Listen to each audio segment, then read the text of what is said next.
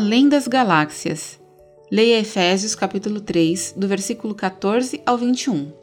Quando contemplo os teus céus, obra dos teus dedos, e a lua e as estrelas que estabeleceste, que é o homem para que dele te lembres, e o filho do homem para que o visites. Salmo 8, versículos 3 e 4. Você já olhou para a extensão infinita das estrelas e se sentiu pequeno ou pequena? É difícil compreender o tamanho do sistema solar, menos ainda a galáxia da Via Láctea. Os cientistas estimam a existência de 2 trilhões de galáxias no universo observável.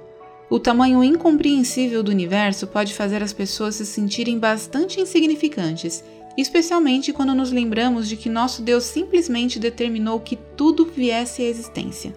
Veja Gênesis capítulo 1. Quando tentamos compreender o tamanho do nosso universo, percebemos que somos menos do que um grão de poeira em comparação com a imensidão da criação. Eu reflito como salmista: que é o homem para que dele te lembres? Por que Deus faria o universo tão grande? Por que ele se importaria conosco em comparação com toda a criação?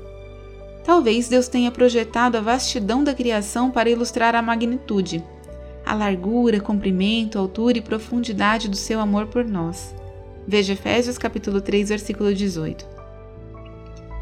Pois se o mesmo Deus que ordenou a existência de todas as coisas enviaria seu próprio Filho para morrer em nosso lugar, esse amor deve se estender para além da própria criação. E isso é realmente impressionante. Amado Deus, ajuda-nos a compreender a extensão do teu amor por nós, para que possamos aprender a amar melhor a ti e a tua criação. Em nome de Jesus, amém. Pensamento para o dia. A despeito da vastidão do universo, o amor de Deus por mim é ainda maior. Oremos pelos cientistas. Trude Shum, Texas, Estados Unidos.